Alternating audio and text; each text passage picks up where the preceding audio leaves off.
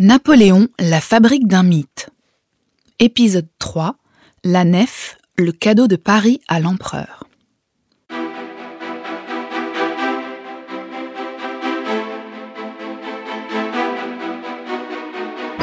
Dans cet épisode, je vais vous raconter comment la ville de Paris a célébré le jeune empereur en lui offrant un prestigieux cadeau.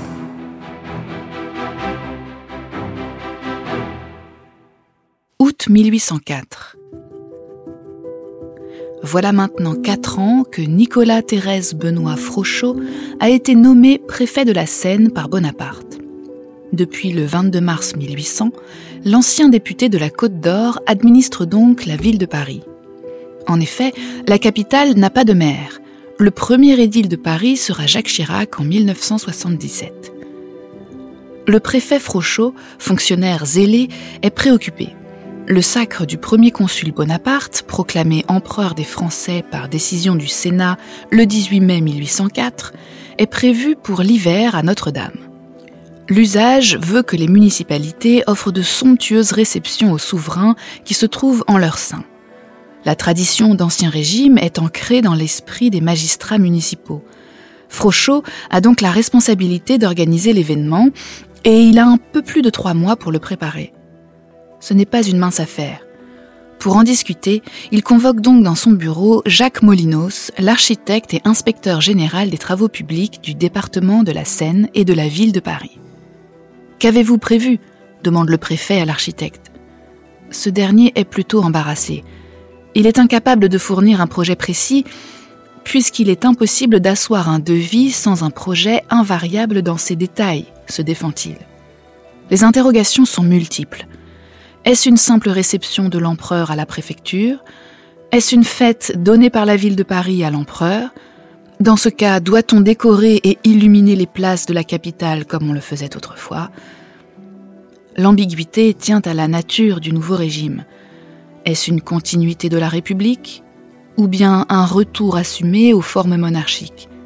Dans ce cas, renouer avec les grandes célébrations données par les villes à leurs rois nécessite de mettre en œuvre un apparat et une pompe tombés en désuétude.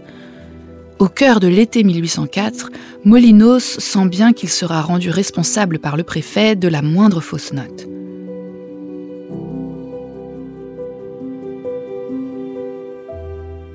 Le 27 août, le préfet Frochot reçoit le grand maître des cérémonies, Louis-Philippe de Ségur, en charge de l'organisation du cérémonial pour célébrer le nouveau régime. Fin connaisseur des usages de jadis, ce noble à l'ancienne évoque les contours de l'apparat nécessaire à la manifestation de la nouvelle souveraineté. Le lendemain, le beau-frère de l'empereur en personne, Joachim Murat, rend visite au gouverneur de Paris.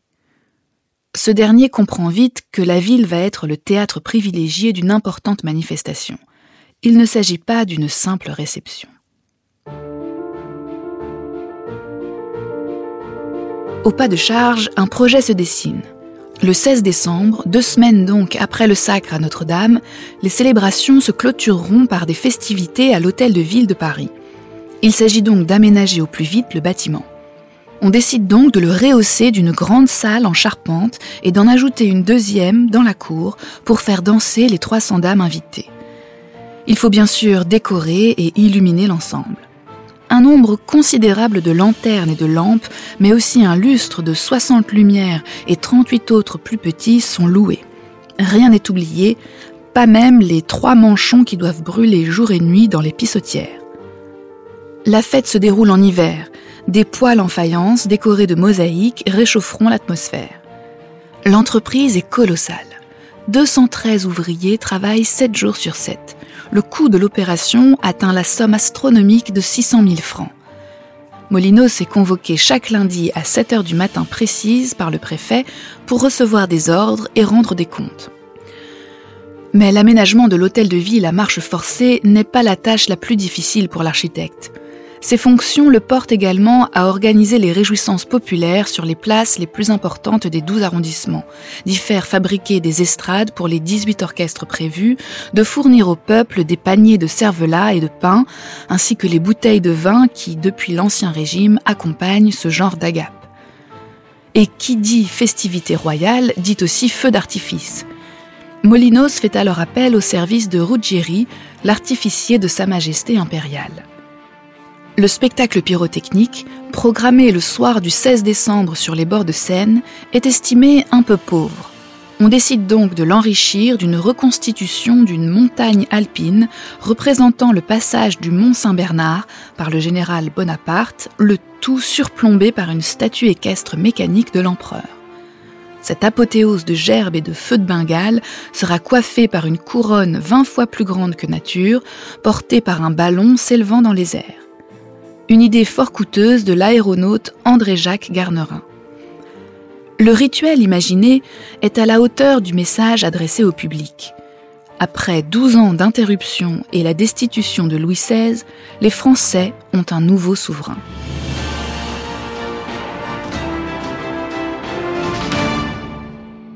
Il ne reste plus qu'à confectionner le cadeau que la ville de Paris doit nécessairement offrir à Napoléon Ier un grand service de table en vermeil de 746 pièces destiné à orner la table de Napoléon dans son palais des Tuileries.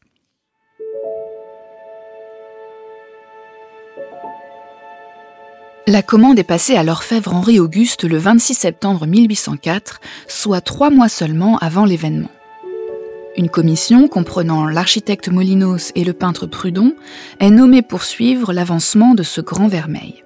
Il faut dire que le coût de cette offrande est exorbitant, 377 557 francs. Au vu des délais très courts, Henri Auguste puise au maximum dans ses modèles d'atelier déjà existants et se consacre à la pièce maîtresse de l'ensemble, une nef, aussi lourde par sa richesse que par sa charge symbolique.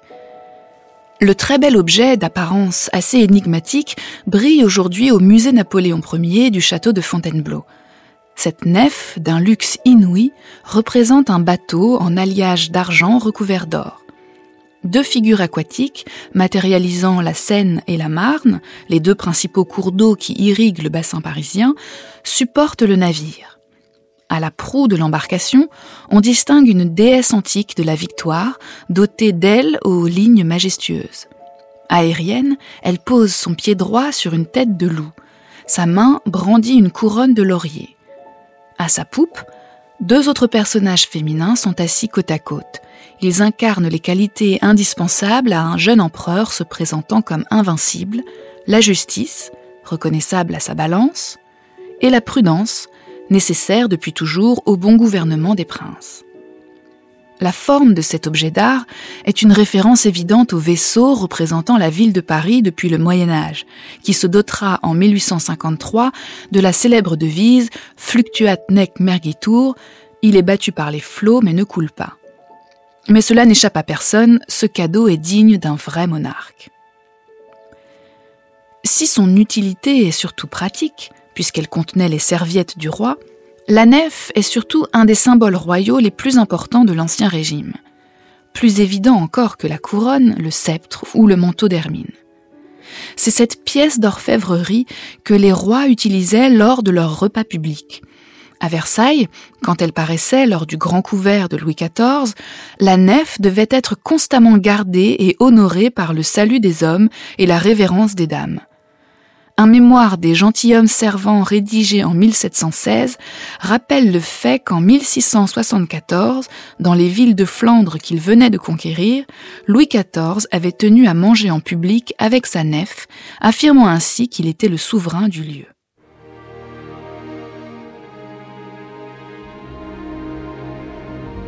Le 13 décembre 1804, les préparatifs des festivités sont terminés. 72 heures plus tard, Napoléon est reçu dans la vaste salle des victoires de l'hôtel de ville par le préfet, les membres de la préfecture et les principaux notables de Paris. La salle est ornée pour l'occasion de tentures cramoisies rehaussées d'or et parsemées d'abeilles d'or. Pour l'empereur, la réintroduction des manières anciennes était calculée et stratégique. Le cadeau remis au souverain et à son épouse Joséphine avant le banquet fait mouche, la nef augure le retour à une étiquette ritualisée et à l'organisation en public de grands couverts dans la tradition de ceux de Louis XIV. Lascazès nous dit dans le mémorial de Sainte-Hélène L'empereur avait pourtant balancé quelque temps à rétablir le grand couvert de nos rois. c'est-à-dire le dîner en public. Les uns lui présentaient ce spectacle de famille comme fort moral pour le public et produisant un très bon effet sur son esprit, moyen pour chaque individu de voir son souverain.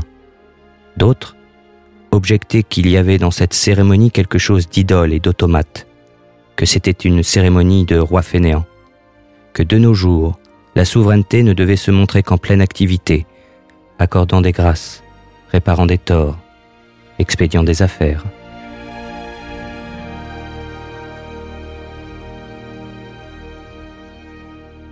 Par son présent somptuaire, le préfet de la Seine a donc devancé les hésitations de Napoléon.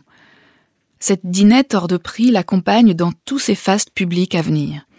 Ainsi, six ans après son sacre, lors de son mariage avec l'archiduchesse Marie-Louise, ce grand vermeil et sa nef trônent encore en évidence sur la table du banquet qui se déroule aux Tuileries le soir du 2 avril 1810.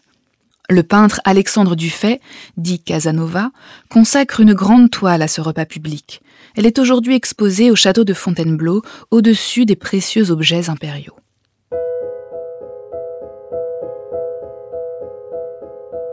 La ville de Paris, elle, mit du temps à se remettre financièrement de cette ruineuse fête du sacre. Dans ses mémoires, Madame de Rémusat précise avec une pointe de perfidie le 16, on célébra une magnifique fête qui endetta la ville de Paris pour plusieurs années.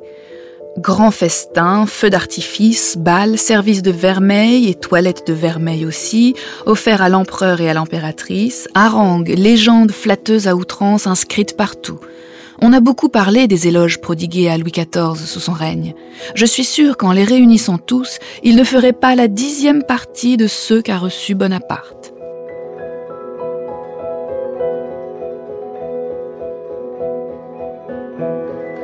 Malgré l'importante somme reçue pour la réalisation de ces pièces d'apparat qui portent sa signature sur leur socle, l'orfèvre Henri Auguste déclare faillite en 1806, deux ans après le sacre.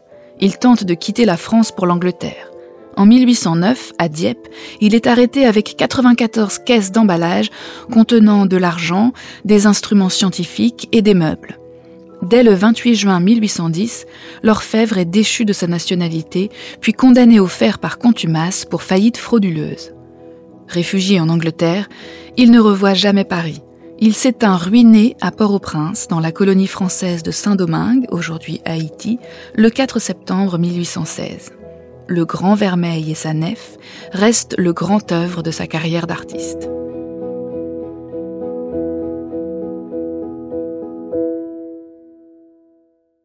Napoléon, la fabrique d'un mythe. Une production création collective pour le château de Fontainebleau.